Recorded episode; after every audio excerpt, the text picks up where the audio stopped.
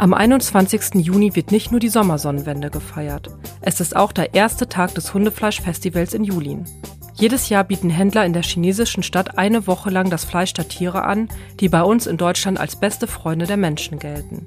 Die Bedingungen für die Hunde sind oft schrecklich. Immer wieder kursieren Fotos in den Medien, die zeigen, wie sie in Netzen zusammengebunden oder an viel zu kleine Käfige gesperrt werden. Und in diesem Jahr?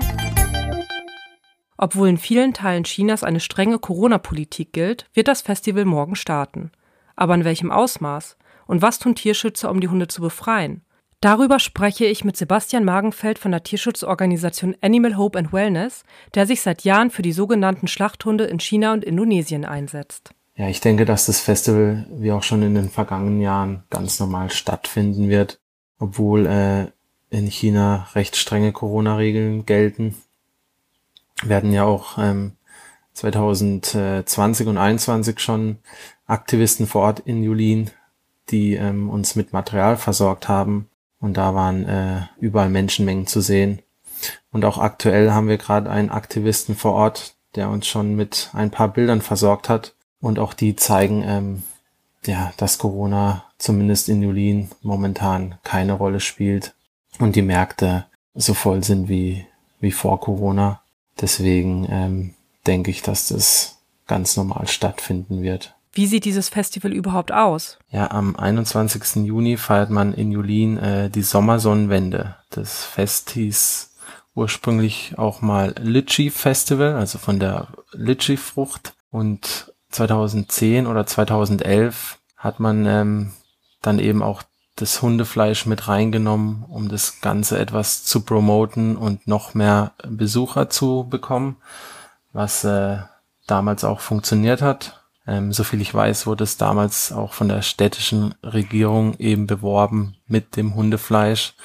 Und das hat dann äh, natürlich zum Aufschrei, vor allem hier in den ähm, westlichen Ländern geführt. An sich kann man kann man sich so ein bisschen vorstellen wie so ein, also nicht wirklich, also so eine Art Straßenfestival, wo halt überall an den Ecken äh, die Leute zusammensitzen bei den Restaurants und dann eben Litschis, Schnaps und ja, einfach sind, glaube ich, vor allem auch so Art Hundeeintöpfe dann essen. In den vergangenen Jahren seid ihr immer wieder vor Ort gewesen. Geht das auch in diesem Jahr? Wir sind dieses Jahr persönlich nicht vor Ort, da durch äh, Corona die Einreise nach China nach wie vor unmöglich ist. Ähm, wir werden aber wie 2020 und 2021 äh, erneut chinesische Aktivisten vor Ort haben, mit denen wir schon in der Vergangenheit zusammengearbeitet haben. Wie können denn TierschützerInnen trotzdem helfen? Ja, ich denke, es gibt verschiedene Möglichkeiten, wie man helfen kann. Manche unterschreiben vielleicht Petitionen, andere spenden an Tierschutzvereine, die aktiv dagegen vorgehen. Und der eine oder andere adoptiert vielleicht auch einen Hund aus dem Hundefleischhandel. Ähm, die pauschale Lösung gibt es für das Problem meiner Meinung nach nicht ich denke auch, die Dinge, von, die man von Deutschland aus machen kann, werden wahrscheinlich nur bedingt helfen. Die Veränderung muss wirklich aus dem Land selber kommen. Und ich denke, dass der Handel so auch irgendwann aussterben wird ähm, durch Generationswechsel, ja, dadurch, dass die Menschen dort auch letztlich immer empathischer mit Tieren aufwachsen. Ähm, darin liegt tatsächlich meine große Hoffnung. Tatsächlich wird in Julin und auch in anderen Teilen Asiens das ganze Jahr über Hundefleisch gegessen. Warum sprechen wir trotzdem nur im Juni über das Thema? Müsste sich da nicht was ändern? Ja, das stimmt. Ähm, also in Julin wird das ganze Jahr, beziehungsweise in China wird das ganze Jahr über Hundefleisch gegessen.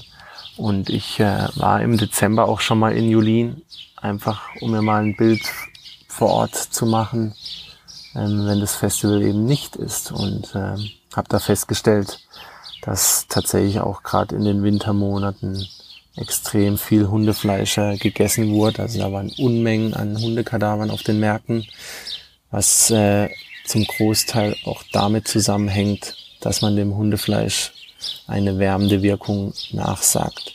Und ähm, warum immer nur im Juni letztlich über Julin geredet wird, ich denke, das hängt tatsächlich vor allem damit zusammen, dass das ursprüngliche Litchi Festival ja 2010 oder 2011 ja wirklich aktiv eben auch von der Stadt mit dem Hundefleisch beworben wurde.